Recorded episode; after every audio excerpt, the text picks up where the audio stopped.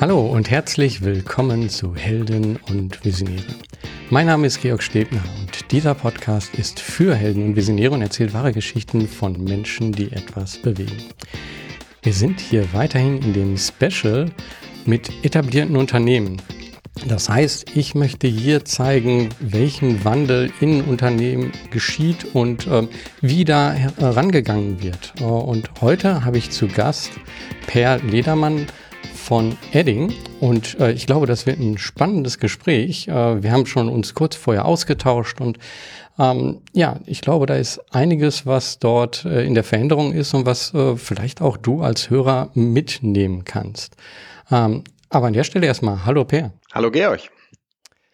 Ja, am besten würde ich sagen, du stellst dich erstmal vor und erzählst so ein bisschen, ähm, ja, wie es dazu gekommen bist äh, oder gekommen ist, dass du äh, CEO bei äh, Edding geworden bist. Und ähm, ja, so dass wir dich ein bisschen besser kennenlernen und dann schauen wir äh, und gucken da ein bisschen tiefer rein, lernen dich besser kennen. Gerne. Ja, mein Name ist Pelidermann. Äh, ich bin Seit fast 19 Jahren bei Edding im Vorstand und seit fast 48 Jahren dem Unternehmen verbunden. Äh, denn mein Vater, äh, Volker Ledermann, ist einer der beiden Gründer, zusammen mit Karl Wilhelm Edding, zwei Schulfreunde, die das Unternehmen gegründet haben. Äh, und insofern ist das auch schon die Antwort darauf, äh, warum ich CEO bin. Es äh, gibt diese schöne Meme, wo drin steht, morgens um 5 Uhr aufstehen, joggen, duschen, sich so und so verhalten und am Ende einen Vater haben, der ein Unternehmen hat. So wird man CEO. Ähm, so war es tatsächlich bei mir auch. Ich habe zwar einiges andere vorher gemacht, aber ich bin sehr jung an diese Stelle gekommen und natürlich vor allen Dingen deswegen dahin gekommen, weil ich auch Teil des, der Familie war ähm, und bin. Und und äh, ja, das ist so ein bisschen der Grund. Äh, was ist noch wichtig zu mir zu wissen? Ähm, ich habe eine Familie mit vier Kindern äh, in äh, sehr großen äh, Abständen. Äh, unser ältester wird demnächst 28, unser kleinster ist gerade sieben geworden. Ähm, wir äh, sind sehr naturverbunden. Ich sage immer, die, äh, wenn ich in Büchern zusammenfassen müsste, was wer mich geprägt hat, dann waren es irgendwo Dr. Doolittle, ähm, ein bisschen Gerechtigkeitssinn auch dazu, äh, die Konferenz der Tiere und äh, ein bisschen Abenteuer mit der Schatzinsel, dann weiß man eigentlich ganz gut, äh, was man an mir hat. Ja, wunderbar. Ich denke aber trotzdem, obwohl jetzt du wieder das Meme schön beschrieben hast, so äh, war der Weg schon äh, vorgegeben. Aber das ist ja auch nicht bei allen Menschen so, die das dann äh, auch diesen Weg gehen. Also von daher denke ich, hast du schon bestimmte Entscheidungen auch getroffen in deinem Leben und ähm, dich dort ähm, auch hinbewegt. Kannst du dazu mal was äh, sagen? Also wie, wie ist dein Entscheidungsweg dorthin gewesen und was hast du äh, vorher vielleicht auch studiert und ähm, ja, vorher gemacht? Mein Vater hat mich tatsächlich das erste Mal gefragt, da war ich glaube ich gerade 15, ob ich mir vorstellen könnte, im Familienunternehmen zu arbeiten. Das kann man natürlich mit 15 nicht so richtig beantworten und das war auch nicht sein Anspruch, dass ich die Frage so beantworte. Das hatte was damit zu tun, dass er damals gerade darüber nachgedacht hat, selber aufzuhören. Und dann die Frage war, okay, wie geht's mit dem Unternehmen eigentlich langfristig auch weiter? Hat, glaube ich, damals auch ähm, erwogen, ob es sinnvoll ist, es in der Familie zu behalten oder vielleicht doch zu verkaufen. Und meine Antwort damals war, ähm, ich Edding war immer ein Teil auch meiner Kindheit und ich habe das Unternehmen immer als auch als Teil unserer Familie verstanden und ähm, habe aber auch gesagt, ich weiß nicht, wo mein Weg mich mal hinführen wird. Weiß man auch nicht mit 15. Und hat dann tatsächlich auch einen Vater, und das äh, rechne ich ihm sehr hoch an, der mir nie Druck gemacht hat. Also diese Frage hat er auch äh, in einer Art und Weise gestellt, dass sie keinen Druck gemacht hat. Und das kam auch später von ihm nie. Äh, Im Gegenteil, er hat mich immer ermuntert, meinen Weg zu gehen und gesagt, ähm, such dir was aus, was du tun willst, mach das irgendwie mit Begeisterung, mit Motivation aber ähm, es muss halt nicht bei Edding sein. Und äh, meine ersten Praktika habe ich tatsächlich äh, dann auch beim Tierarzt gemacht. Das war wirklich auch äh, so eine erste Idee, ob das vielleicht in diese Richtung gehen kann.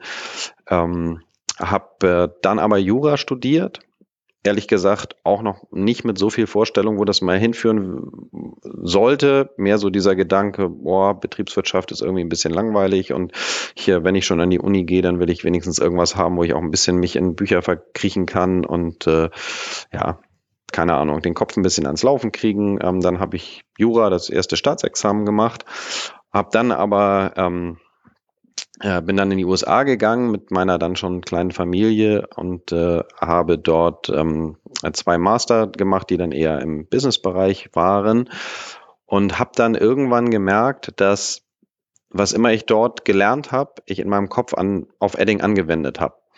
Und äh, habe das natürlich auch in den Diskussionen dann mit Kommilitonen gehabt und irgendwann hat ein Kommilitone zu mir gesagt, ähm, du hast es eigentlich gut, die meisten von uns wissen, wo sie genau nach der Uni hinwollen, äh, das wusste ich nicht so genau, aber bei dir merkt man total, wo du mal irgendwann landen wirst. Und da habe ich dann drüber nachgedacht und ähm, habe das ehrlich gesagt für mich dann weiter mitgetragen, aber es gab nie so den Zeitpunkt, wo wir gesagt haben, jetzt muss es ins Familienunternehmen gehen. Im Gegenteil, ich war dann in der Beratung, war dann irgendwann im Mittleren Osten. Ähm, da gab es auch äh, die Gedanken, sich selbstständig zu machen und auch eine Option. Und dann rief aber tatsächlich irgendwann mein äh, Vater an. Zu dem Zeitpunkt war ich gerade im Oman und äh, sagte, ähm, du, wir verlieren gerade wieder einen Vorstand. Das ist so, wie es manchmal bei Familienunternehmen äh, ist, war es auch damals, nachdem die Gründer rausgegangen sind, gab es doch sehr viele Wechsel auch auf der Vorstandsebene. Und ähm, willst du mal drüber nachdenken, ob jetzt nicht ein guter Zeitpunkt wäre, vielleicht zu Edding zu kommen? Und dann äh, habe ich mit meiner Frau ein, zwei Nächte hingesetzt und wir haben durchdiskutiert. Und äh, dann sind wir zu der Entscheidung gekommen, dass es vielleicht manchmal so einen Trigger braucht. Auch wenn es viel früher war als gedacht. Ich war damals 29, ähm, bin ich dann ins Familienunternehmen gegangen und äh, habe seitdem nie bereut. Ich weiß ja so ein bisschen auch so aus, aus der Gründungsgeschichte, aber vielleicht kannst du da noch mal so, so ein bisschen Einblick geben, äh, Gründung von Gerne. Edding, weil ähm, von, von außen ist es halt für viele wahrscheinlich einfach, okay, da ist dieser Stift und das ist halt einfach ein Stifthersteller. Und ich glaube, da ist, da steckt aber viel mehr dahinter. Und äh, vielleicht kannst du das einfach mal mitgeben, weil ich denke, das hast du als Kind dann ja auch gespürt und äh, gemerkt. Und das gibt vielleicht da nochmal so einen Einblick. Ja, also die Gründungsgeschichte selber ist schon ziemlich cool, finde ich, weil es waren eben diese beiden Schulfreunde, die sich in ihrem Leben immer mal wieder gesehen haben, an sehr unterschiedlichen, haben sehr, sehr abenteuerliches äh, Leben gehabt, beide, äh, und haben sich an unterschiedlichsten Stellen in der Welt immer mal wieder punktuell getroffen. Ähm, Herr Edding war mit dem, mit dem älteren Bruder meines Vaters in der Klasse und äh, haben immer diese diese Verbindung aufrecht erhalten. Ähm, und äh, als sie dann beide wieder in Hamburg gelandet sind, nachdem sie in der Welt unterwegs waren, ähm, gab es so eine leise Absprache zwischen ihnen, du, wenn einer von uns eine Idee hat, dann lass uns doch mal zusammen was machen. Und dann kam äh, Herr Edding, der damals ähm, bei dem Büro eines der großen äh, japanischen Familien, die, die den Export organisiert haben für alle möglichen japanischen Produkte, äh, saß er hier in Hamburg und äh, dann ähm, sah er bei einem der äh, Japaner diesen Filzstift und sagte, Mensch, sowas gibt's hier ja eigentlich nicht. Und hat dann meinen Vater wiederum angesprochen, der damals bei so einem, Unternehmen gearbeitet hat, die so Desktops, Accessories äh, verkauft haben. Hat gesagt, du willst mal deinen Chef fragen, ob er daran Interesse hat. Ähm, hat er gemacht, hatte er nicht. Und dann haben die beiden gesagt, boah, vielleicht ist, kann das der Start sein äh, für eine gemeinsame Aktivität. Haben beide ihre Jobs erstmal noch behalten, weil sie sich das auch nicht leisten konnten. Die hatten beide kein Startkapital in irgendeiner Form. Ähm, der äh, Herr Edding hat sich von äh, seinem japanischen Chef das Okay geben lassen, dass er selber den Vertrieb dieser Produkte ähm, ausprobieren kann. Und dann haben die beiden gemeinsam losgelegt, ähm, ohne ein Büro, ohne irgendwie Startkapital ähm, und haben es äh, geschafft, die japanischen Lieferanten zu überreden, ihnen gute Zahlungsziele zu geben und äh, haben dann die Produkte, wenn sie hier ankamen, schnell versucht zu verkaufen. Und das war dann der Anfang äh, einer ähm, großartigen Geschichte die dann irgendwann von Hamburg äh, raus nach Schleswig-Holstein gezogen ist. Ähm, das ist so die eine Seite. Und die zweite Seite, die sicherlich dazu beigetragen hat, dass ich so eine ähm, enge Verbindung zum Unternehmen aufgebaut habe, war, dass die, den beiden es wirklich gelungen ist, ein Unternehmen aufzubauen, ähm, in dem die Kultur extrem spürbar ist. Und ich, ich sage es immer so, die beiden haben versucht, die in dem kleinen Mikrokosmos des Unternehmens die Welt so aussehen zu lassen, wie sie sich eigentlich insgesamt vorstellen. In vielerlei Hinsicht. Und das hat man total gemerkt, wenn man äh, durch die heiligen Hallen gestrolcht ist, damals schon als äh, kleiner Junge. Und ich war viel mit im Unternehmen und auf Geschäftsreisen und sonstigen. Und äh, davon glaube ich, ist sehr, sehr viel dieser Verbindung oder darauf ist diese, diese Verbindung zurückzuführen, die ich immer zu dem Unternehmen hatte. Ja, kannst du was zu dieser Kultur sagen? Weil ja, das eine ist ja das Produkt und das ist das, was mhm. nach außen getragen wird.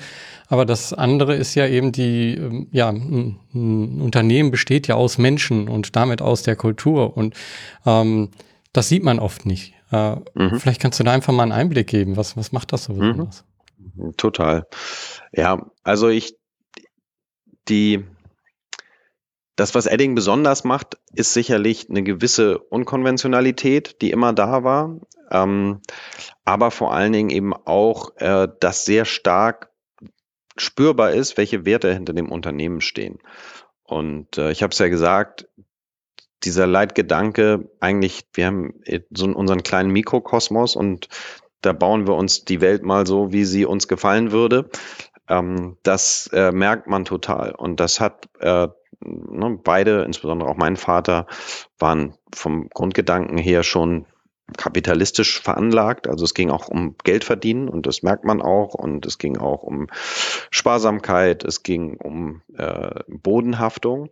Aber es ging auch immer darum, äh, einen Pioniergeist zu leben. Ne? Und äh, die beiden sind, glaube ich, die authentischsten Menschen, die ich mir so vorstellen kann. Ähm, und haben mit sehr, sehr viel echter Überzeugung gesagt, wir wollen in bestimmten Themen eben auch zeigen, dass es anders geht. Und eines der Beispiele ist, dass sie schon die ersten Produkte immer gesagt haben, boah, wir wollen eigentlich nicht, dass uns aus unseren Produkten so viel Müll entsteht.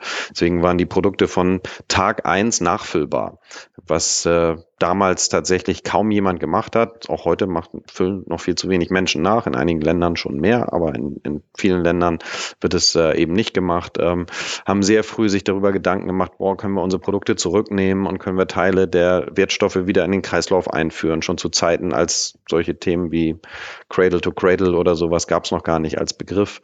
Ähm, sie, sie, haben immer die, die äh, Menschen, den Menschen auf die Menschen auf Augenhöhe gesehen. Das heißt, sie haben nie beim Menschen unterschieden. Natürlich gab es irgendwie Unterschiede äh, in der Hierarchie oder ähnlichem, aber es ist immer eine sehr, sehr große Nahbarkeit gewesen. Das heißt, beide haben sehr, sehr unprätentiös auch das Unternehmen geführt.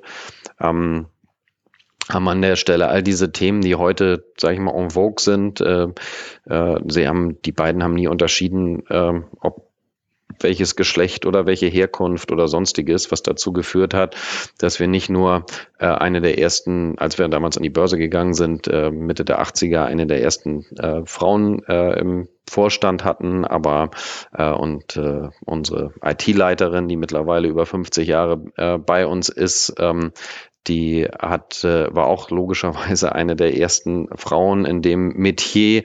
Ähm, aber es hat auch dazu geführt, dass wir im Außendienst äh, Kollegen hatten, die vorher zur See gefahren sind und dass wir in der Produktentwicklung äh, Menschen hatten, die waren vorher Buchhändler und äh, dass wir eben ähm, sehr, sehr viel weniger auf Herkunft immer geschaut haben.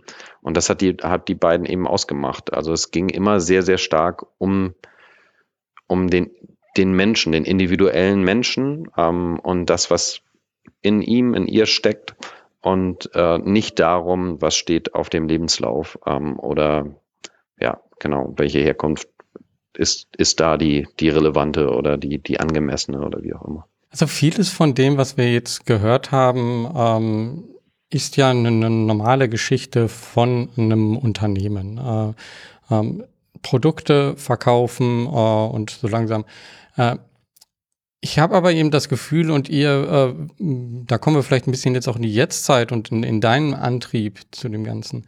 Äh, ich habe das Gefühl, ihr, ihr seid gerade im Wandel. Also ihr sagt zum Beispiel, ähm, ja, wir sind, wir sind eine For-Profit, äh, ein For-Profit-Unternehmen, aber ähm, wir machen eben auch Profit for. Ähm, und das ist eine Herangehensweise. Vielleicht kannst du dazu noch mal was sagen. Also was, was wandelt sich gerade bei euch? Ja, einerseits wandelt sich eben gar nicht so viel, weil vieles von dem, was wir im Moment gerade tun, das ziehen wir schon sehr stark aus den Wurzeln und aus der DNA und wie gesagt aus dem Verständnis, wie auch ähm, äh, Cooley Edding und mein Vater das Unternehmen gegründet und geführt haben.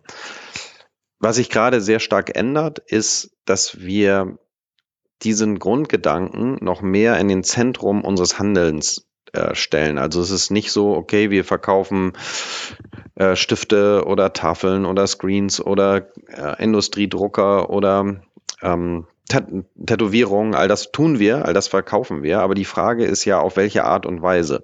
Das heißt, es ist weniger, dass ähm, wie viele Unternehmen ja denken und was ja auch ein guter, wichtiger Schritt ist, dass man sagt, okay, wir haben unser Geschäft und darüber hinaus nehmen wir unsere Verantwortung noch wahr. Ähm, das, was der große Auftrag ist, den wir aber als Gesellschaft uns ja gegeben haben, ist, dass die Art und Weise, wie wir all das tun, was wir sowieso tun, ähm, dass die sich verändern muss. Insbesondere was den Ressourcen, die Ressourcennutzung angeht. Wir ähm, haben unsere Ziele äh, uns gemeinsam gesetzt äh, in Paris damals, indem wir gesagt haben, okay, wir müssen die Erderwärmung begrenzen. Wir können ganz einfach umrechnen, wenn, um dahin zu kommen, äh, muss jedes Produkt, das wir heute produzieren, mit deutlich weniger Ressourceneinsatz in der Zukunft produziert werden. Das ist ein Thema. Auf der sozialen Seite haben wir die große Mission, das nach außen zu tragen und auch vorzuleben, was wir nach innen eben immer propagiert haben. Es ist total wichtig, dass jeder Mensch in seiner Individualität die Freiheit hat, sich auszudrücken. Ähm, dafür sind unsere Produkte natürlich auch super geeignet. Ähm, das ist sehr schön. Aber wir merken halt im Moment, ähm, dass die die Gesellschaft extrem stark polarisiert, dass so diese Gemeinsamkeit und dieses gemeinsame Verständnis füreinander und die gegenseitige Toleranz schwindet und da, äh, am Ende äh, wir deswegen die großen gesellschaftlichen Aufgaben nicht mehr in der Lage sind zu zu erfüllen oder zu, zu leisten, an, gemeinsam anzugehen. Jeder bleibt auf seiner Seite, in seiner Bubble ähm, und schimpft auf dem anderen, ähm, nimmt für sich in Anspruch, dass er die Weisheit ähm, mit Löffeln gefressen hat. Und das führt dazu, dass am Ende Stillstand entsteht, weil ähm, entweder wir haben regelmäßige Wechsel von der einen, äh, vom einen Extrem auf der anderen Seite in der Regierung oder aber wir haben äh, im Unternehmen unterschiedliche Sichten auf, äh, was sind die nächsten Schritte und das Ergebnis ist dann meistens eben Stillstand, dass man sagt, man kann sich überhaupt gar nicht einigen. Und diese Toleranz dafür, dass Menschen eben unterschiedliche Sichten haben, unterschiedliche Erfahrungsschätze mitbringen, all das ist etwas, was wir eben versuchen, sehr, sehr stark in den Zentrum dessen, was wir tun, zu bringen. Das heißt, am Ende sehen wir mit jedem Produkt, das wir produzieren und verkaufen, auch einen Verantwortungsauftrag verbunden. Das heißt, im besten äh, Falle wollen wir damit eben zum einen dafür sorgen, weniger Ressourcenbedarf und zum zweiten dafür sorgen, äh, dass wir einen positiven Beitrag äh, zu einer gesellschaftlichen Entwicklung leisten. Da stehen wir tatsächlich noch am Anfang ähm, und äh, man merkt, dass es eben auch eine Zeit dauert, das in die Systeme reinzubringen. Aber das ist eben der Anspruch, mit dem wir gerade unser äh, Unternehmen umbauen und äh, jede Entscheidung, die wir fällen, tatsächlich auf dieser Basis und nach diesen Maßstäben hinterfragen für dich die Entscheidung, in das Unternehmen reinzugehen, ähm, wenn du sagst, okay, dich, ähm, ja, für dich sind diese gesellschaftlichen ähm, Punkte, diese, dieser Wandel in der Gesellschaft, äh, scheint ja auch ein Antrieb für dich zu sein, dort äh, das Unternehmen auch aufzustellen. War das von Anfang an so äh, oder hat sich das sozusagen Stück für Stück ergeben? Kannst du da nochmal so für deinen persönlichen Weg sozusagen dann ins Unternehmen da zeigen und was das sozusagen auch mit den Gedanken, dass das Unternehmen und da ist die Gesellschaft gemacht hat. Ja, ich, also sowohl als auch. Das war schon ein Faktor. Das habe ich ja auch gesagt, dass das Unternehmen für mich so nah gemacht hat, dass ich gleichzeitig von den Gründern, besonders natürlich von meinem Vater, immer mitgegeben bekommen habe, ähm, dass mit diesem Privileg, dass wir das durch das Unternehmen haben, das er ja auch erschaffen hat, äh, dass damit eben eine hohe Verantwortung verbunden ist. Für all diejenigen, ob das die sind, die bei uns arbeiten oder die unsere Produkte kaufen oder die mit uns als Lieferanten oder als Kunden zusammenarbeiten. Das war schon immer ein wichtiger Faktor. Ich glaube, was sich in den letzten Jahren noch deutlicher herauskristallisiert ist, ist äh, hat, ist diese Erkenntnis, dass wir eben auf einer gesellschaftlichen Ebene es ja nur hinbekommen können, einen zukunftsfähigen Planeten, eine zukunftsfähige Gesellschaft zu bauen und zu verändern, wenn die Unternehmen ihren Beitrag leisten. Und dieser Anspruch, dort eben auch als Pionier vorwegzulaufen und äh, zu sagen, guck mal, auch ein, sag ich mal, Unternehmen klassischer Natur, Familienunternehmen, äh, kein sonderlich äh, dynamischer neuer Markt, sondern eben eher Old Economy, ähm, kann sich so verändern, dass es damit ein zukunftsfähiger Teil einer Gesellschaft sein kann. Und diesen Anspruch, den muss jedes Unternehmen an sich stellen.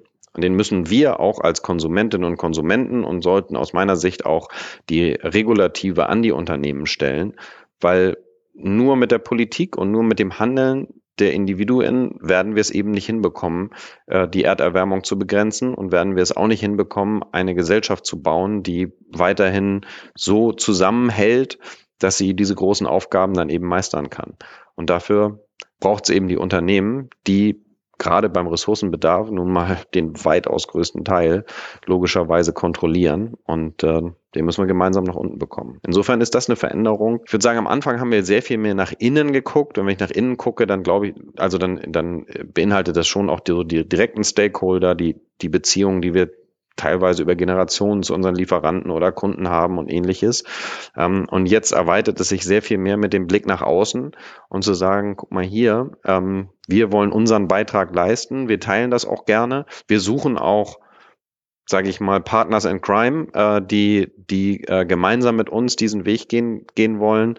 Das hat sich tatsächlich in den letzten Jahren und vor dem Hintergrund auch gerade der Krisen der letzten Jahre nochmal sehr, sehr deutlich auch bei mir persönlich gewandelt. Kannst du, kannst du noch mal so sagen ähm, zu deinem persönlichen Wandel, wenn du sagst, äh, ja, da hat sich was verändert. Ähm, wie, wie empfindest du das? Also was, was ist, äh, was ändert sich da gerade in dir? Was ist da der äh, Gedankengang? Weil du hast gerade viel so sozusagen über das Unternehmen gesprochen und über wir. Mhm. Oh, und ich würde gerne noch mal sozusagen deinen, ähm, deine persönlichen Gefühle, das persönliche, wie wie gehst du damit um? Weil du könntest ja auch äh, vielleicht sagen, so, mm, ja, okay, das ist ja jetzt nicht äh, mein Problem, wir machen hier was Gutes und äh, das wird auch gebraucht.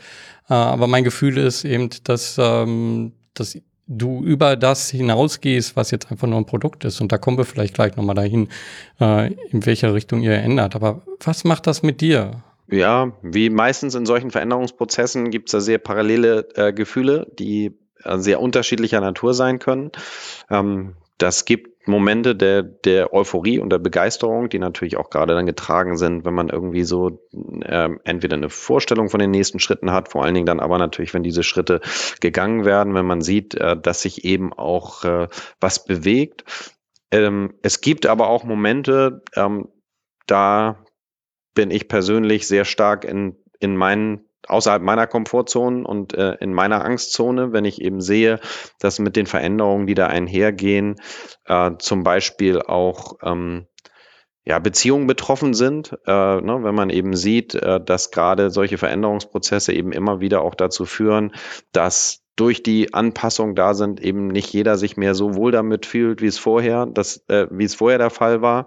Das ist für mich immer eine sehr, sehr belastende äh, Situation. Ähm, ich habe auch über mich selber in dem Prozess eine ganze Menge äh, gelernt und auch selber festgestellt, es gibt auch das eine oder andere Thema, wo ich mich mit mir selber auseinandersetzen muss, ähm, äh, wo ich manchmal vielleicht auch zu sehr mit dem Kopf durch die Wand will, ähm, wo äh, ich äh, manchmal auch zu sehr Ne, das ist ja nun der, der äh, visionäre Podcast hier, aber manchmal ähm, vielleicht auch ein bisschen zu viel Vision und ein bisschen zu wenig äh, den Blick darauf, okay, wie setzen wir es denn um, wie kriegen wir es auf die Straße? Das heißt, äh, sich an der Stelle eben oder mir an der Stelle auch wieder die Gummistiefel anzuziehen und zu sagen, okay, ich helfe eben all denjenigen, die hier diesen Laden am Laufen halten, dabei äh, die, diese nächsten Schritte zu gehen. Ähm, das sind schon so Momente, äh, wo ich dann auch ähm, ja, durch bisschen durch den, den, nicht nur ein bisschen, manchmal auch durch einen heftigeren Schmerz der Veränderung gehen muss, ähm, auch bei mir persönlich. Magst du da so ein Beispiel mal äh, teilen, ähm, ja, was in, im Unternehmen, was ihr angegangen seid und wo du merkst, ja, das ist halt, äh, man stellt sich das so und so vor und dann äh, verändert sich das aber auch äh, durch, durch die gemeinsame Arbeit. Also, äh, ne, wir, wir haben vor oh, zwei Monaten, zweieinhalb Monaten haben wir quasi diese ähm, sehr, sehr starke Fokussierung ähm, auf das, was wir Profit 4 nennen. Also ja, bei uns sind das so vier Nachhaltigkeitssäulen, wo wir sagen, nach diesen äh, vier Kriterien, da geht es einmal um interne Nachhaltigkeit, um soziale Nachhaltigkeit, ökologische und auch ökonomische, die alle konkrete Ziele haben. Dafür haben wir so eine Balance Scorecard. Und wir bauen jetzt äh, gerade ähm, äh, Entscheidungssysteme, wo wir sagen, wirklich jede einzelne Unternehmensentscheidung wird danach ausgerichtet. Und äh, das hat dann weitreichende Folgen, weil man an Grundsysteme rangeht und sich sagt, okay, es gibt viele Systeme, die sind bei uns rein ökonomisch ausgerichtet. Ähm, äh, einfaches Beispiel, ähm, unsere, unser Preissystem. Ne, wir verkaufen sehr viel äh, über den Handel, fast ausschließlich. Und äh, wenn bei uns ein Händler mehr einkauft, dann kriegt er bessere Preise, als wenn einer weniger einkauft. Wenn er eine ganze Palette einkauft, kriegt er einen Palettenpreis. Ähm, alles nachvollziehbar, macht ökonomisch total Sinn, ist effizient und so weiter und so fort. Wenn wir jetzt aber sagen, wir wollen und, und wir sind davon überzeugt, dass der ökonomische Profit wichtig ist, weil er die Voraussetzung bildet, aber eben nicht dass der Selbst, ein Selbstzweck, sondern dass wir ja gerade auch diese großen gesellschaftlichen Themen beeinflussen müssen äh, und wollen ähm, dann äh, sollten wir ja gleichzeitig auch in unserem Preissystem das abbilden. Das bedeutet, äh, wenn wir sollten die Händler, ähm, äh, die uns helfen, beispielsweise CO2 aus der Lieferkette zu nehmen, indem wir an der Stelle intelligent gemeinsam ähm, die, die Lieferkette organisieren, entsprechend auch mit besseren Preisen belohnen als mit anderen, äh, als, äh, als andere. Ähm, das heißt, das sollte dort mit reinspielen, genauso bei unseren sozialen Zielen und so weiter und so fort. Das ist eine relativ große Veränderung. Und da hängen dann wieder andere Systeme dran. Äh, zum Beispiel, was sind die Bonusstrukturen unserer, unserer Vertriebsmitarbeiter, wenn sie dann solche ähm, äh, so, wenn sie dann äh, unsere Händler auf diese Art und Weise steuern. Und das betrifft dann jeden Einzelnen irgendwo an seinem Arbeitsplatz hier. Manchmal weniger und manche mehr. Äh, und nicht für jeden ist das im ersten Moment angenehm, weil wir ja meistens an unserem Platz deswegen sind, ähm, entweder wie äh, ich, weil man da reingeboren wird, hätte ich beinahe gesagt, aber äh, der äh, Großteil der Menschen ähm, äh, landet ja an dem Platz, weil eine bestimmte Art von Kompetenzen mitgebracht und über Jahre, Jahrzehnte immer weiter verbessert wird. Und mit einmal wird aber zusätzlich werden noch andere Dinge verlangt. Und das ist erstmal unangenehm, weil äh, man hat ja vorher sehr, sehr stark sich entwickelt auf der Basis dessen, was man eigentlich mitgebracht hat. Mit einmal sind die Anforderungen andere ähm, und das ist ein Veränderungsprozess, der eben nicht jedem leicht fällt. Ähm, wir haben viele Kolleginnen und Kollegen, die haben da auch Spaß dran ähm, und die sehen da auch die, diese Chance in dem persönlichen Wachstum. Aber Wachstum geht eben immer mit Wachstumsschmerzen einher und ähm, da hat dann eben, äh, das ist dann doch eben nicht immer einfach. Wie gesagt, weder für mich noch für, für die anderen, die es betrifft. Und das sind dann so die Momente, die dann auch Druck aufs Unternehmen und auf die Kultur machen. Und ich würde sagen, der Prozess, in dem wir jetzt in der letzten Zeit ist, der ist schon einer der intensivsten und einer der belastendsten auch für die äh, Edding-Kultur. Ähm, da ist auch viel Begeisterung drin und viel Stolz, äh, der zurückgespiegelt wird. Ähm, aber äh, eben auch immer wieder dieser Moment, ähm, ist jeder Einzelne, äh, jeder Einzelne äh, äh, sich bewusst, willens und auch in der Lage, dann die dafür notwendigen persönlichen Veränderungen mitzubringen. Manchmal ist es einfach Wissen äh, aufbauen, das ist fast immer das Einfachste.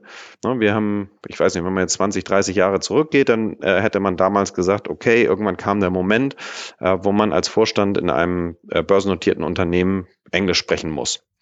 Ja, ne? Und vorher war schon klar, man muss irgendwie analytisch fit sein. Und äh, dann kam irgendwann das Thema Führung äh, stärker in den Mittelpunkt. Aber wenn man sich jetzt mal anguckt, wie sind eigentlich die ähm, Vorstände in deutschen Unternehmen im Moment ausgebildet im Bereich Nachhaltigkeit? Ähm, das war kein großes Thema, als wir damals an der Uni unterwegs waren. Das ist später gekommen. Das heißt, da gibt's Nacharbeit und das ist erstmal nicht komfortabel. Äh, erstmal sieht man, man hat eine Lücke. Man ist eigentlich im Moment nicht mehr optimal aufgestellt für die Aufgabe, die man vielleicht vor zehn Jahren noch perfekt ausüben konnte. Und da muss man jetzt nacharbeiten. Und wie gesagt, Wissen ist eine Sache. Ja, die meisten haben da äh, ja auch Spaß dran, dann, dann weiter zu lernen. Aber wenn es dann auch noch persönliches Verhalten und äh, ähnliches angeht, dann ist die Veränderung schon schmerzhafter. Ja, ich glaube, das ist auch genau das, was gerade so spannend ist. Ich glaube, in, in vielen Unternehmen, also äh, bis jetzt war es immer so, ähm, man hat Wissen durch Digitalisierung wurde Wissen verändert und so. Es war immer das Wissen im Vordergrund. Und so wie du gerade sagst, jetzt auf einmal geht es nicht nur um das äh, Wissen, sondern auch auf äh, ja, persönliche Herausforderungen äh, persönlicher ähm, Veränderungsprozess, also ein Veränderungsprozess, den du jetzt gerade durchmachst, machen aber auch gleichzeitig dadurch äh, Mitarbeiter äh, durch. Ne? Und äh, aber da auch wieder auf eine ganz andere Weise gegebenenfalls, weil, so wie du gesagt hast, äh, sie sind ja in, in eine Stelle reingekommen und jetzt ändert sich dort äh, etwas. Ähm, magst du einen äh, weiteren Einblick geben, wie, wie ihr da rangeht? Also wie, äh, wie findet ihr ähm, da Wege in, in dem Unternehmen, um dort ähm, weiterzukommen? Also gerade im Rückblick muss ich sagen, ist ein Erkenntnisprozess, der auch einfach deswegen zu lange gedauert hat, weil äh, auch äh, gerade wir im Vorstand und auch ich persönlich vielleicht auch ein bisschen zu lange äh, gebraucht haben, um diese Erkenntnis selbst zu gewinnen. Ne, ähm, ich sage immer, eins, eins der Themen, die bei mir auch ein blinder Fleck waren, war meine eigene Führungskompetenz. Ich würde sagen, die ersten 15 Jahre meines Lebens hier bei Edding oder meines Wirkens hier bei Edding, hätte ich immer gesagt, ja, äh, ich kann gut führen, weil irgendwo sind ja die sind wir ja hier gemeinsam in eine Richtung gelaufen. Ich glaube, was ich total unterschätzt habe, ist, dass ähm, das gar nicht so viel mit meiner Führungsleistung zu tun hatte, sondern wir hatten halt einen gemeinsamen Plan, hinter den sich alle total gut stellen konnten, hatten vorher, bevor ich angefangen habe, hier auch eine relativ schwierige Zeit. Ich habe es gerade gesagt, viele Führungswechsel. Das heißt, es war auch so ein bisschen so dieses Durchatmen. Äh, da kommt jetzt wieder jemand, der für Stabilität steht, dem vertrauen wir gerne. Wir haben äh, auch coole Sachen auf den Weg gebracht, aber jetzt auch keine Dinge, die so Riesenveränderungen, so revolutionäre Veränderungen mit sich gebracht hätten. Und da sind einfach alle sowieso hinterhergelaufen. Ich hatte einen Professor an der Uni im Leadership, der hat zu mir gesagt, Leadership bedeutet ja Menschen dazu zu bringen und zu motivieren, etwas zu tun, was sie sonst nicht sowieso getan hätten. Äh, ansonsten ist es eben keine Führung, sondern dann läuft man eben gemeinsam sowieso in die gleiche Richtung. Äh, und das ist etwas, was ich selber erstmal erkennen musste, äh, wo ich auch erkennen musste, dass da Dinge drin sind, die eben außerhalb meiner Komfortzone sind, gerade wenn es darum geht, in Explizitheit in, und Konsequenz in den persönlichen Austausch zu gehen. Na, es, es gab einen Moment, äh, wo ähm, ich bei, tatsächlich bei einem anderen Unternehmen gefragt worden bin, bei so einem Workshop zu, äh, mitzumachen, wo es um Hierarchie und Macht und ähnliches ging. Ähm, und da bin ich dazugegangen und bin da hingefahren und habe gedacht, ja, Hierarchie und Macht, ich weiß gar nicht so genau, äh, ne, es sind für mich eher so Themen, die erstens negativ besetzt sind und zweitens hätte ich immer gesagt, boah, ich bin total unhierarchisch und Machtausübung ist auch gar nicht so mein Ding, weil ich habe auch so dieses Thema Umgang Umgang auf Augenhöhe. Es passiert selten, dass ich, weiß ich nicht, laut werde. Es passiert selten, dass ich irgendwie mein, die, die Vorstandskarte äh, spiele. Und dann war dieser Workshop. Und dann gab es einen Moment, wo mir mit einmal, äh, wo, wo wir so unterschiedliche, auch Konfliktsituationen im Unternehmen uns gegenseitig geschildert haben und dann, um, wie wir da, und erklärt haben, wie wir damit umgehen. Und mit einmal ähm, wurde mir gespiegelt, dass meine Form der Machtausübung eine sehr subtile und auch eine sehr äh, rabiate ist. Ich entziehe mich dann der Beziehung.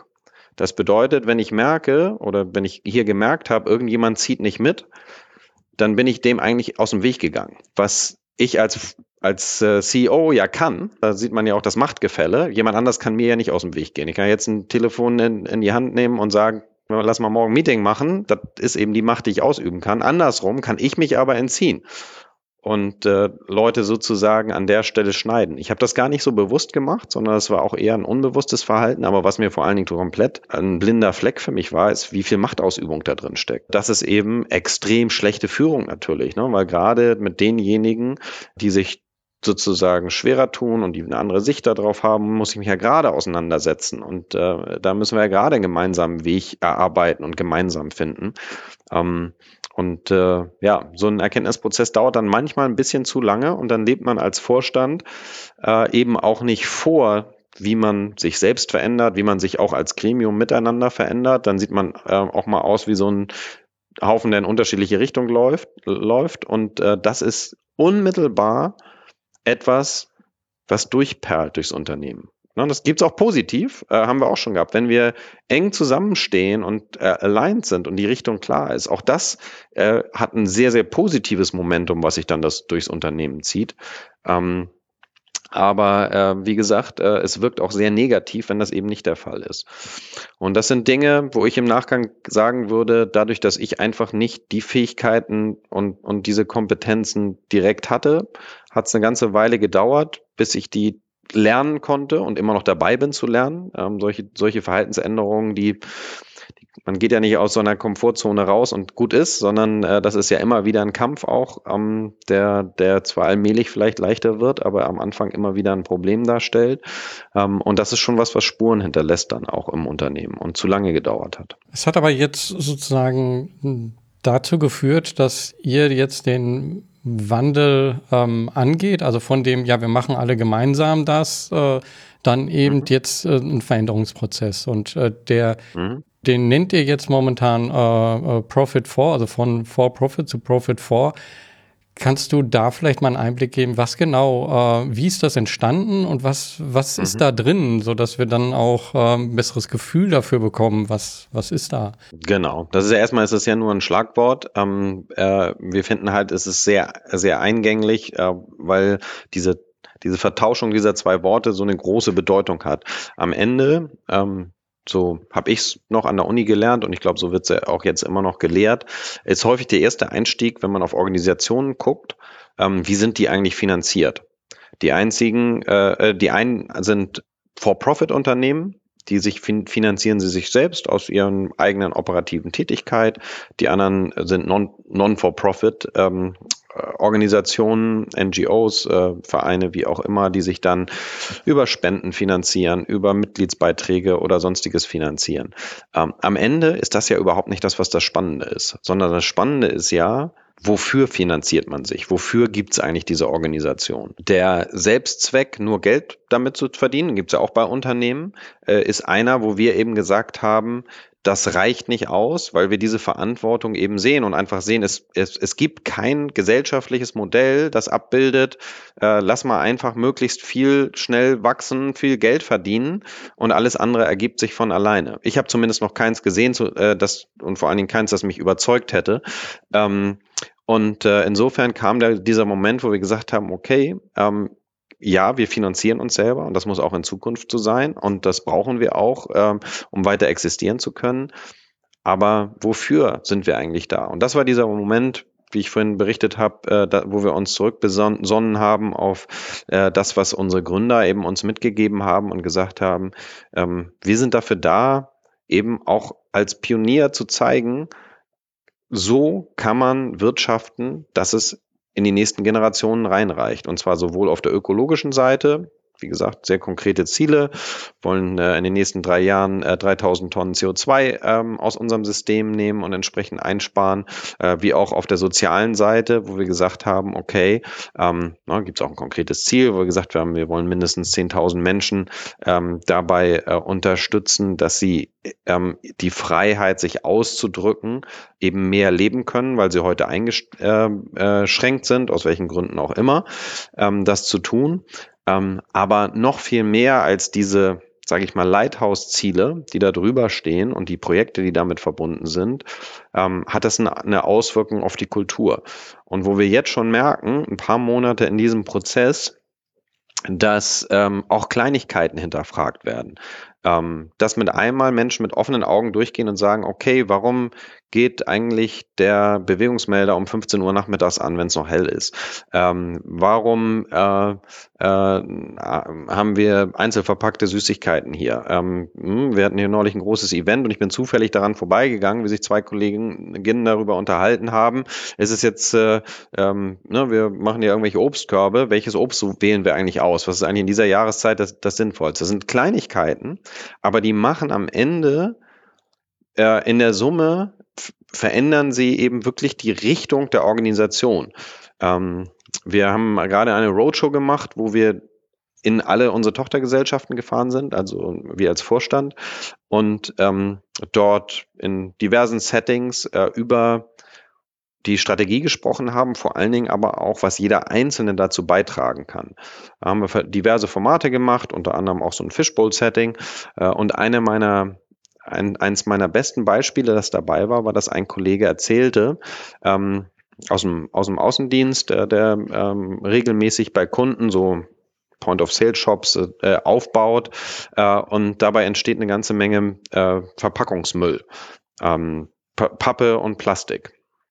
Und der dann eben erzählte, wenn ich das mache, dann trenne ich nicht nur Plastik und Pappe, sondern ich nehme das auch mit und sage dem Kunden, dem Handelskunden, ich nehme das mit, ich entsorge das, äh, um sicher zu gehen, dass es eben auch in der richtigen Art und Weise äh, entsorgt wird. Und die Reaktion des Kunden darauf ist, wie viel überzeugender so ein Verhalten ist als irgendeine Hochglanzbroschüre, die jeder irgendwie ansonsten mitbringt und da abliefert und sagt, okay, guck mal, das ist was unser Unternehmen ist ja so toll und so äh, ökologisch oder sozial nachhaltig. Dieses Vorleben von jedem Einzelnen in der Organisation ist ja das, was es glaubwürdig macht und das ist auch das, was das, was so richtig auch die Innovation auf diesen Themen fördert. Weil wenn diese Basis da ist, dass jeder permanent fragt, an welcher Stelle können wir eigentlich noch ein bisschen besser werden in, in Bezug auf diese Ziele, das sind ja die Momente, wo wir die Intelligenz von mindestens unseren 720 äh, Addings, ähm, aber auch darüber hinaus, wenn wir eben noch unsere Partner und äh, äh, Kooperationspartner, Kunden, Lieferanten, wie auch immer, dazu anstacheln, auch, auch Endkunden, die auf uns dann zugehen und sagen, guck mal hier, ähm, habt ihr euch mal diese Verpackung angeguckt. Kann man das nicht irgendwie anders machen, mit weniger machen, wie auch immer? Ähm, das ist der Moment, wo wir tatsächlich richtig Bewegung auf der Strategie bekommen ähm, und wo es dann eben wirklich äh, sich, sich dann mit einer sehr, sehr großen Geschwindigkeit ähm, in, in, die Richtung bewegen kann. Mhm. Stehen wir noch am Anfang, aber ähm, ne, und manche Räder sind größer, die wir drehen, und manche sind kleiner, aber ähm, äh, trotzdem, das sind, ne, merkt man vielleicht auch, das sind eben die Momente, wo es dann auch anfängt, richtig Spaß zu machen. Also ich finde jetzt mal gut, dass du sozusagen hier auch einen Einblick da drin gibst, weil ich glaube, das ist wichtig, dass es ähm, äh, Unternehmen gibt, die zeigen, ja, wir sind auf dem Weg, wir könnten ganz woanders sein. Also die, die Vorstellung, wo man sein könnte, ist ja immer äh, eine ganz andere als da, wo man ist. Das ist ja immer ein Weg dorthin. Ähm, und äh, du hast gerade äh, gesagt, äh, 720 Eddings, damit meintest du die Mitarbeiter und du hast mhm, über genau. äh, Innovation gesprochen äh, und dann eben auch Innovation in dem äh, Thema. So ein Unternehmen ist ja unheimlich von Innovation getrieben und ähm, das ist ja wichtig, um, äh, ja, um sich auch weiterzuentwickeln. Und ist, ist da jetzt also auch sozusagen ähm, das eine Strategie, also Innovation dort anzugehen in diese Richtung? Ähm, äh, nehmt ihr euch dazu Zeit? Wie, wie geht ihr das an? Weil das ist ja teilweise dann, wie du schon gerade sagtest, auch in eine ganz andere Richtung äh, denken. Vor, vorher waren Innovationen immer, ja, Technik, äh, wir holen jetzt da etwas anderes raus und jetzt auf einmal ähm, ist eine Innovation dann auf einmal hm, vielleicht sogar eine Reduzierung äh, anstatt Total. was Neues. Ne? Und wie, äh, wie, wie geht ihr das an? Total. Äh, das ist äh, häufig auch eine Reduzierung. Auch da gilt wieder, ähm, äh, ne, und nochmal, wir sind im Prozess. Ja, wir, äh, auch an der Stelle äh, ist nicht unser Ziel, uns besser darzustellen, als wir sind. Aber diesen Blick darauf zu sagen, okay, wie kann ich eigentlich mit diesen übergreifend, mich in, in, in Hinblick auf diese übergreifenden Ziele auch Innovation steuern, ist genauso wichtig. Und äh, am Ende ähm, ist es eben auch eine Rieseninnovation, wenn wir es schaffen, du hast gesagt, weniger zu machen, zum Beispiel die Wanddicke äh, in einem Kunststoffprodukt ähm, um die Hälfte zu reduzieren äh, und damit natürlich auch entsprechend weniger Ressourcen in Anspruch zu nehmen, ist ein Riesenschritt nach vorne, ist eine Rieseninnovation. Ähm, und auch da bauen wir wieder auf der Vergangenheit auf. Ne? Wir ähm, haben irgendwie vor, vor ähm, ein, zwei Jahren waren, haben wir den äh, ersten Marker gehabt, der auch den blauen Engel bekommen hat. Das ist eine Fortentwicklung eines Produktes, wo ich würde sagen, wahrscheinlich vor 16, 17 Jahren, als ich hier gerade angefangen habe, unser damaliger Fertigungsleiter ankam und sagte, Du, hier war jemand bei uns, ähm, der hat uns mal so einen alternativen Kunststoff. Also eigentlich ist da gar nicht mehr so viel Kunststoff drin, sondern ist viel, viel ähm, äh, äh Holz. Ähm, ähm, Bestandteile, die als Abfall in der Papierproduktion entstanden. Und wir haben mal angefangen und zu versucht daraus äh, Produkte zu spritzen, ne? Spritzgussverfahren. Und hier ist das Ergebnis. Äh, es war ein Drama. Äh, das hat komplett unsere Werkzeuge, mit denen gearbeitet wurde, ruiniert, ähm, ne, weil unterschiedliche ähm, Temperaturen entstanden sind und äh, Verformung und sonstiges in der Richtung. Äh, aber dieser Spirit war eben damals auch da zu sagen, guck mal hier, wir versuchen mal äh, gerade auch in dieser äh, Richtung zu entwickeln. Und das ist eben bei Innovation, einerseits möchtest du dich nicht äh, ähm, einschränken, aber es braucht eben auch eine Richtung, um zu verstehen, okay, das ist für uns eine wertvolle Innovation. Und auch da gilt wieder, das ist auch wieder Profit for, eine wertvolle In, äh, ähm, Innovation ist nicht nur ein Produkt, das sich gigantisch viel verkauft, sondern eben auch mit diesem Anspruch, wir wollen eben äh, auf der ähm, einen Beitrag zur ökologischen und sozialen Transformation unserer Gesellschaft damit leisten. Ja, sehr, sehr hoher Anspruch, kann man sagen, für so kleine Produkte wie Stifte, aber man sieht eben, es geht und es ist eben diese Überzeugung, es muss bei jedem Produkt passieren. Ansonsten, nochmal, werden wir es als Gesellschaft nicht hinbekommen.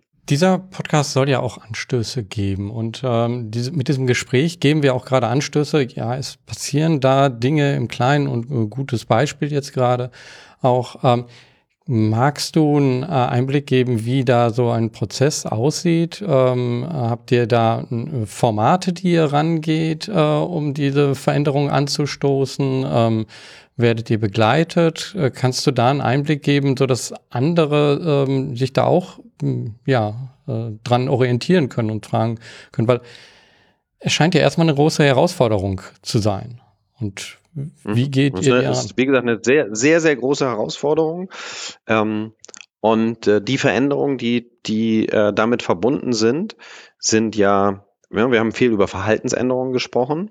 Ähm, das ist ein sehr, sehr wichtiges Thema, was, glaube ich, komplett unterschätzt wird, was wir auch die letzten Jahre teilweise unterschätzt haben.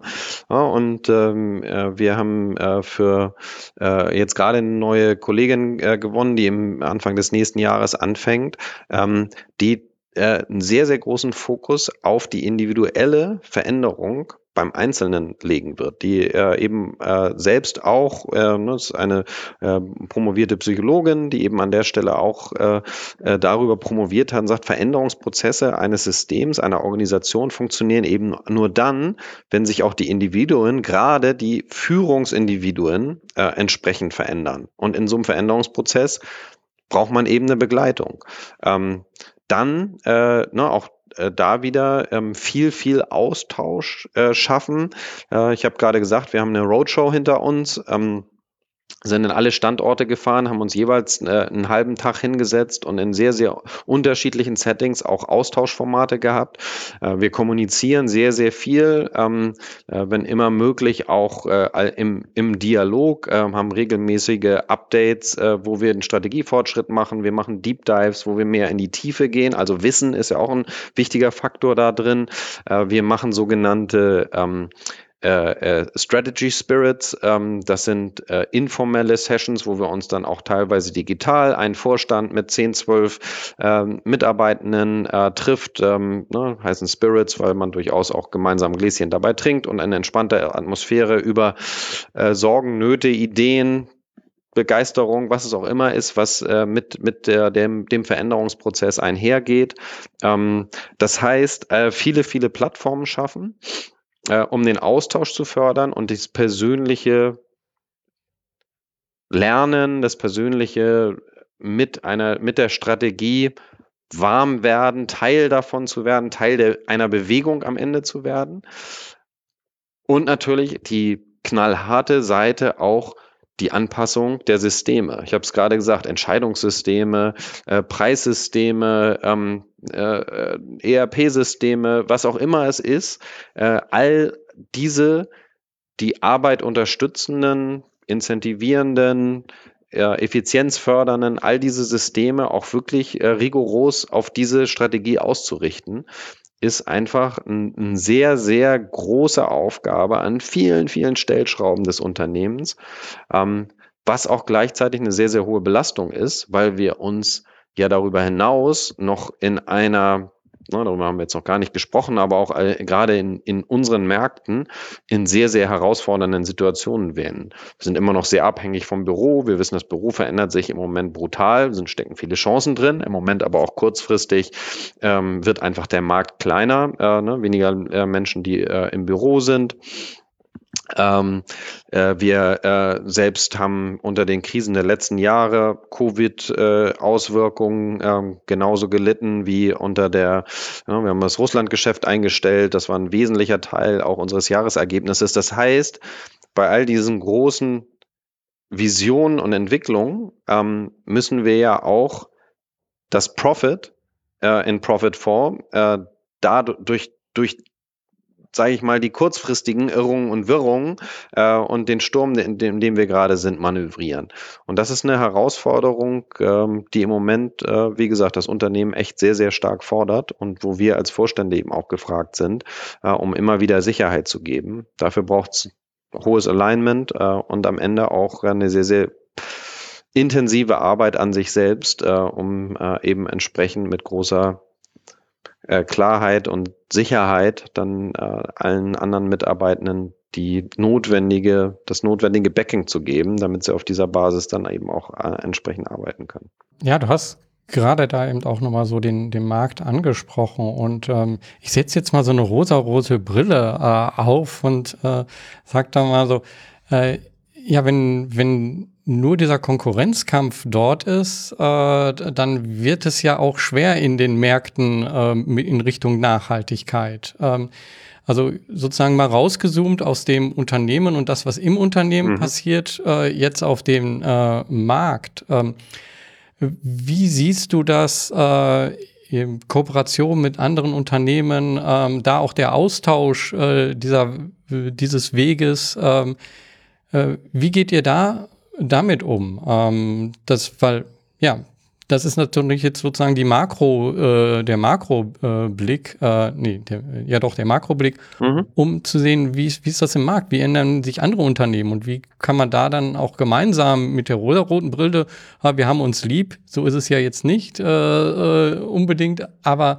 wie kann man trotzdem sagen, Moment, wir haben hier eine Gesellschaft, wir haben ja eine Erde, wie, äh, mhm. was können wir gemeinsam da schaffen? Seht ihr da was?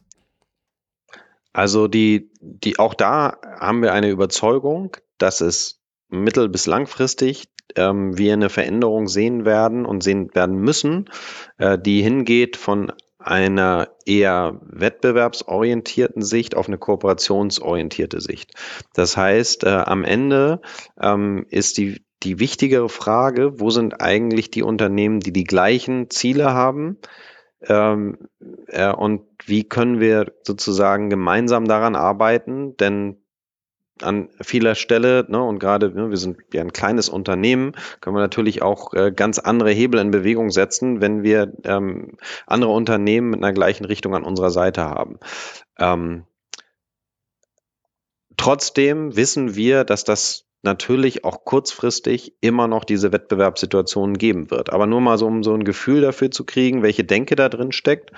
Ähm, wir ähm, äh, arbeiten schon seit äh, längerer Zeit als äh, Lieferant äh, für Share. Das ist, äh, ne, kennen sicherlich viele, ähm, äh, ein ähm, Social Startup oder Scale-up, das ähm, äh, Produkte aller möglichen Couleur, aber eben auch äh, Bürobedarfsprodukte ähm, äh, verkauft mit dem sozialen Zweck, dass über den Verkauf selber gleichzeitig auf der anderen äh, äh, Seite, häufig auf der äh, unteren Seite der Erdkugel, äh, Projekte gefördert werden, äh, die dann eben entsprechend an den großen Herausforderungen unserer Welt eine Verbesserung herbeitragen. Ne? Und da gibt's Hygieneprodukte wo, und mit dem Erlös und mit jedem verkauften Produkt werden auf der anderen Seite der Erde Brunnen gebaut oder Hygienelösungen entwickelt oder ähnliches. In unseren, unserem Fall bei den Rohbedarfsprodukten ähm, äh, werden ähm, Schulstunden finanziert.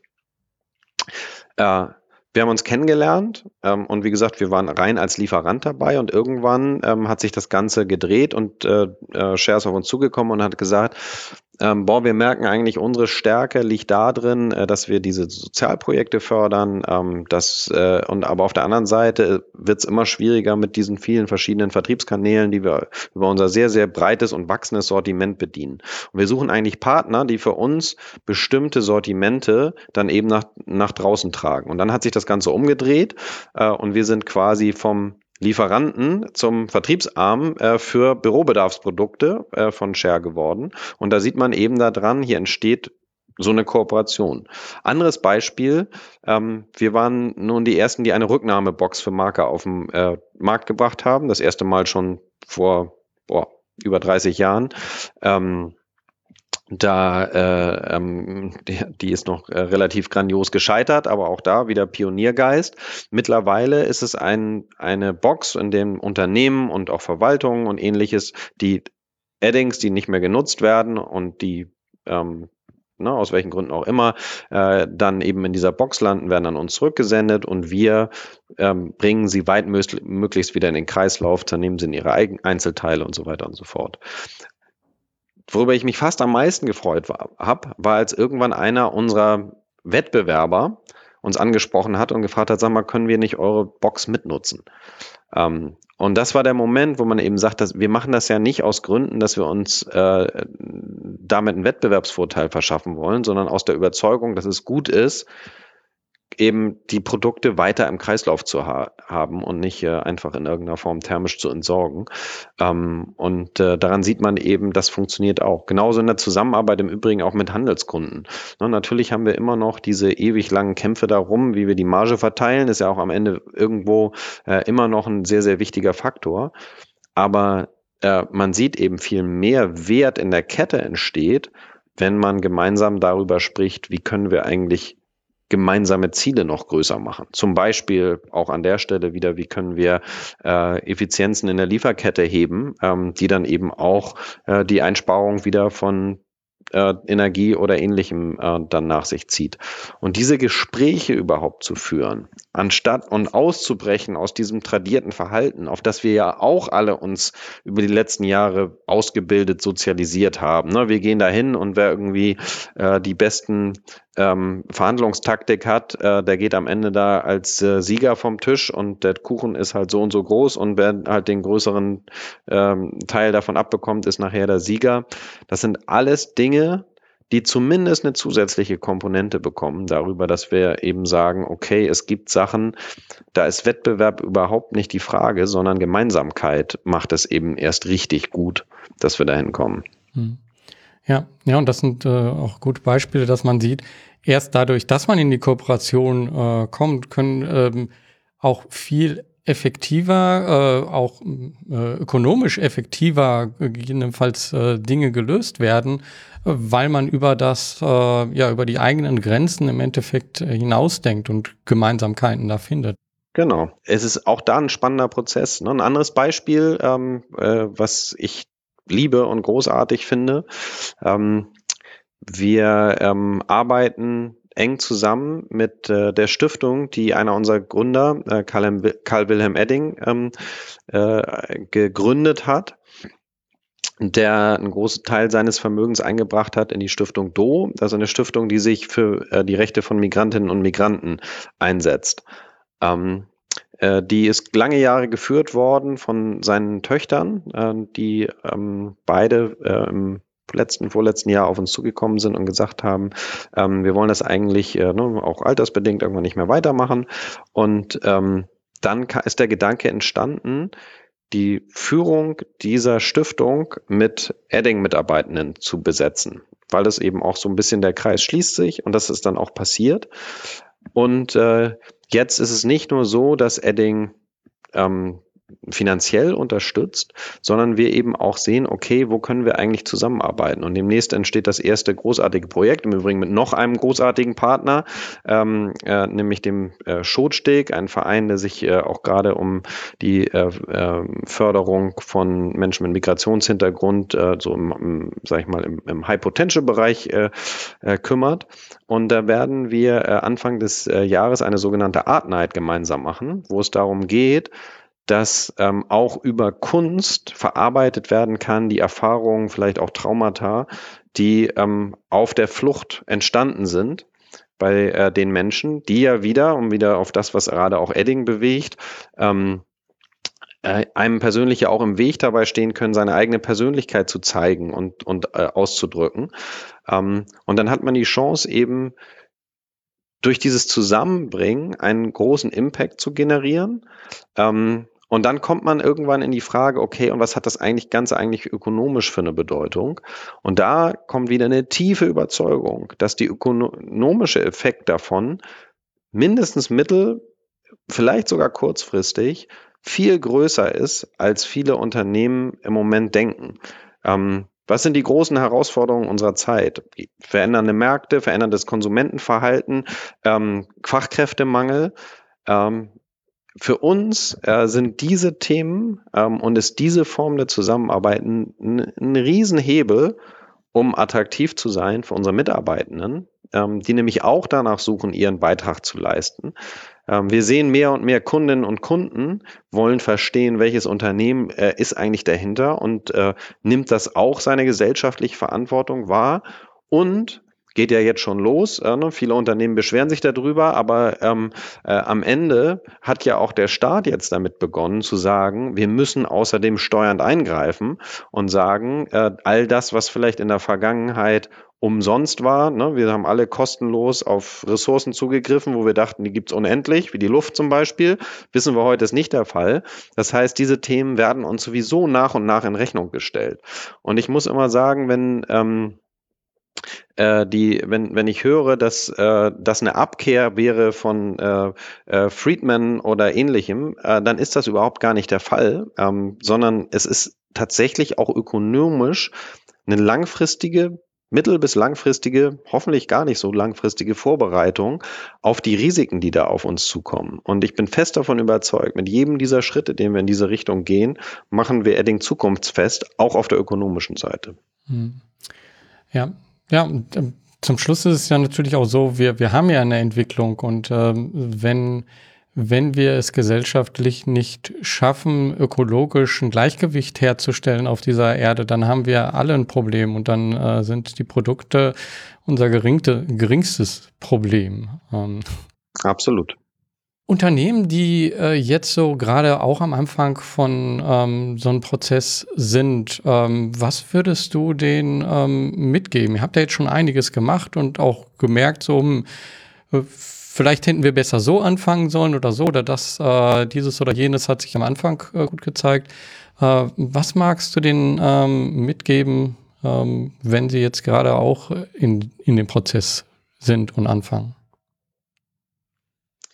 Ja, ich glaube, jedes Unternehmen ist natürlich auch unterschiedlich und kommt aus einer unterschiedlichen Heritage. Von daher komme ich mir, äh, ist an der Stelle, glaube ich, auch äh, ist nicht angebracht, jetzt äh, mit Weisheit um sich zu schmeißen. Ich habe ja schon gesagt, wir haben auch eine ganze Menge Fehler auf dem Weg gemacht. Viele von den Fehlern, die wir gemacht haben, muss man ganz ehrlich sagen, sind auch ein bisschen die Standardthemen, die drinstehen in jedem Buch über Change Management oder Veränderungsprozesse. Das Hauptproblem ist immer, äh, es zu lesen. Ähm, und es zu verstehen heißt immer noch nicht, dass man in der Lage ist, es wirklich auch in Handlungen umzusetzen. Und äh, ich glaube, äh, was wir brutal unterschätzt haben, ist die Notwendigkeit des intensiven Austauschs. Äh, was wir auch unterschätzt haben, ist, dass ein System in einem bestehenden Unternehmen eben auch wirklich in vielerlei Hinsicht rigide ist und dass manchmal Zeitpläne ähm, bei aller Ambition und Begeisterung für die Sache kritisch daraufhin überprüft werden sollten, ähm, ob sie wirklich realistisch sind.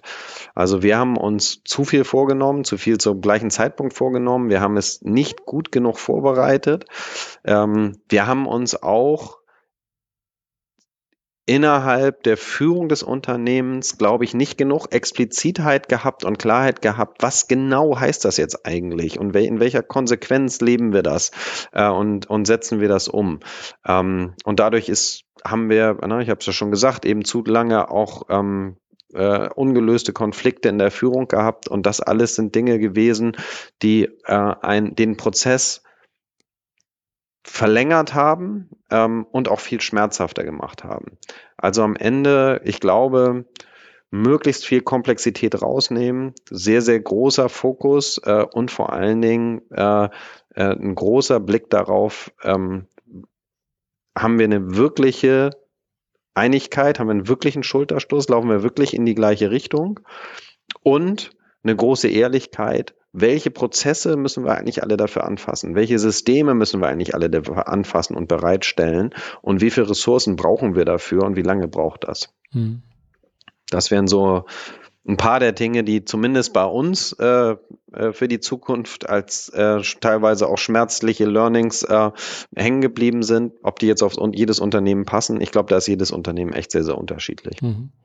Wenn du so in die Zukunft schaust, da, wo soll sich das für Edding noch hinbewegen? Welche Visionen, Ideen, Gedanken habt ihr jetzt für die nächsten fünf bis zehn Jahre? Äh, tatsächlich im Moment sind wir mit äh, unseren augenblicklichen Plänen und der Vision eben wirklich als Pionier, ne, wir sagen Pioneer on Purpose, also wirklich äh, mit diesem Gedanken zu zeigen, dass eben eine andere Form des Wirtschaftens auch ökonomisch sinnvoll ist, ähm, aber eben gesellschaftlich auch gebraucht wird, sind wir was Vision angeht, ziemlich gut ausgelastet. Im Moment ist der Fokus wirklich knallhart darauf, ähm, dass jetzt auch umzusetzen und auf die Straße zu bringen. Ja, ähm, äh, ich glaube, auch das ist eine der Sachen, die man sich klar machen muss. Wir brauchten jetzt irgendwie eine extra Runde, weil so der erste Transformationsprozess, den wir vor drei Jahren auf den Weg gebracht haben, wirklich zu komplex war. Deswegen haben wir jetzt äh, nochmal eine Art äh, Neustart oder zumindest eine Fokussierung in diesem Sommer gehabt. Ähm, aber einer der Kollegen in den, in den Feedback-Runden neulich meinte ich auch, meine Eingangsfrage war meistens, okay, was habt ihr jetzt, was waren eure ersten Gedanken, als ihr die Strategie Strategie gesehen habt, da war, äh, sagte ein Kollege, mein erster Gedanke war, noch eine. Also es ist auch irgendwann der Moment äh, gekommen, wo der Fokus sehr, sehr stark von Visionen, von Konzeption auf Umsetzung gehen muss. Äh, und äh, das wird uns in den nächsten Jahren gut auslasten. Und dafür sind wir eben auch voll motiviert. Und das ist ja auch das, was so richtig Spaß bringt, wenn es äh, dann eben nicht nur auf ähm, PowerPoint oder in schönen Vorstandsreden stattfindet, sondern wir wirklich die Ergebnisse dann auch äh, im täglichen Handeln sehen. Mhm.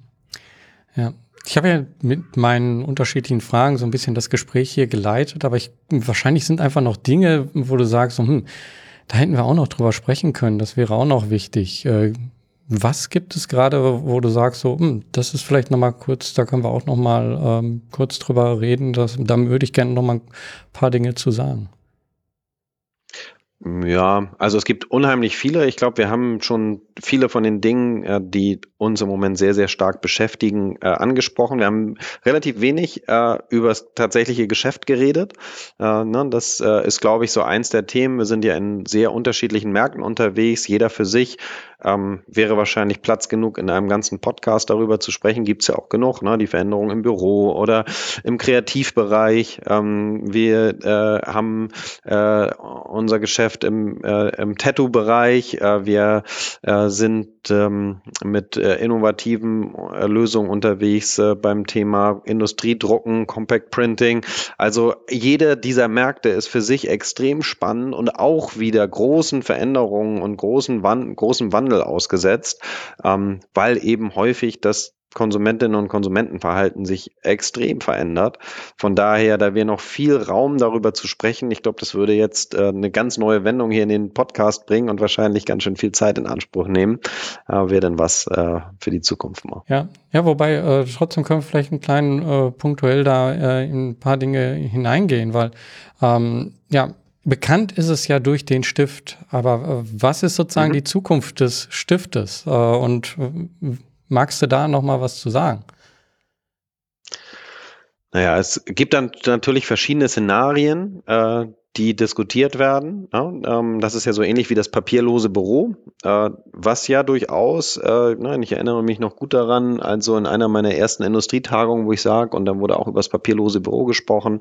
Und ähm, äh, da ging es damals um so Produkte wie, keine Ahnung, den klassischen Papierkalender, in dem man seine Termine einträgt. Und das war noch zu der Zeit, als äh, gesagt wurde, ja, der wurde schon so oft tot gesagt und dann kam der Computer, aber den Computer konnte man nicht mitnehmen. Und dann kam irgendwann ein Laptop, den konnte man zwar mitnehmen, aber der musste ja auch erst hochfahren und das war irgendwie auch kompliziert. Und ähm, dann kamen irgendwie die ersten Smartphones, aber darauf kann man es auch irgendwie nicht ordentlich lesen und ist auch schwer, so schwer darauf zu tippen. Und mittlerweile äh, sieht man eben, diese Technologie ist immer weitergegangen und ähm, ne, ich äh, weiß nicht, wie es bei dir ist, Georg, aber äh, es sind eben äh, mehr und mehr Menschen, die verzichten auf einen Papierkalender. Äh, mittlerweile wird die größte, äh, ähm, die größte Masse, ich übrigens auch, hat seine Termine digital äh, in in seiner kleinen äh, künstlichen Intelligenz, die er in der Tasche mit sich rumträgt. Ähm, äh, äh, und äh, ähnliches gilt auch für Anwendungen natürlich im Stiftbereich. Ähm, jetzt ist es so, ähm, Edding wir haben zum einen ein relativ breites Sortiment, aber wenn auch selbst wenn man sich so den klassischen Permanentmarker anguckt, der wird in sehr, sehr unterschiedlichen Anwendungen genutzt. Teilweise in industriellen Anwendungen, äh, teilweise in privaten Anwendungen, teilweise im Office. Ähm, Und alle sind unterschiedlichen Veränderungen im Verhalten, wie wir damit umgehen, äh, ausgesetzt. In der Industrie äh, ist es häufig so, also gerade so in der Fer im, im Fertigungsbereich, da wird versucht, ähm, die, der Einsatz zu, äh, kontinuierlich zu reduzieren, weil es teuer, manuelle Anwendungen sind immer teuer und sind fehleranfällig. Das bedeutet, hier haben wir einen Bereich, wo wir sehr genau monitoren, was gibt es eigentlich für alternative Lösungen für bestimmte Markierungen.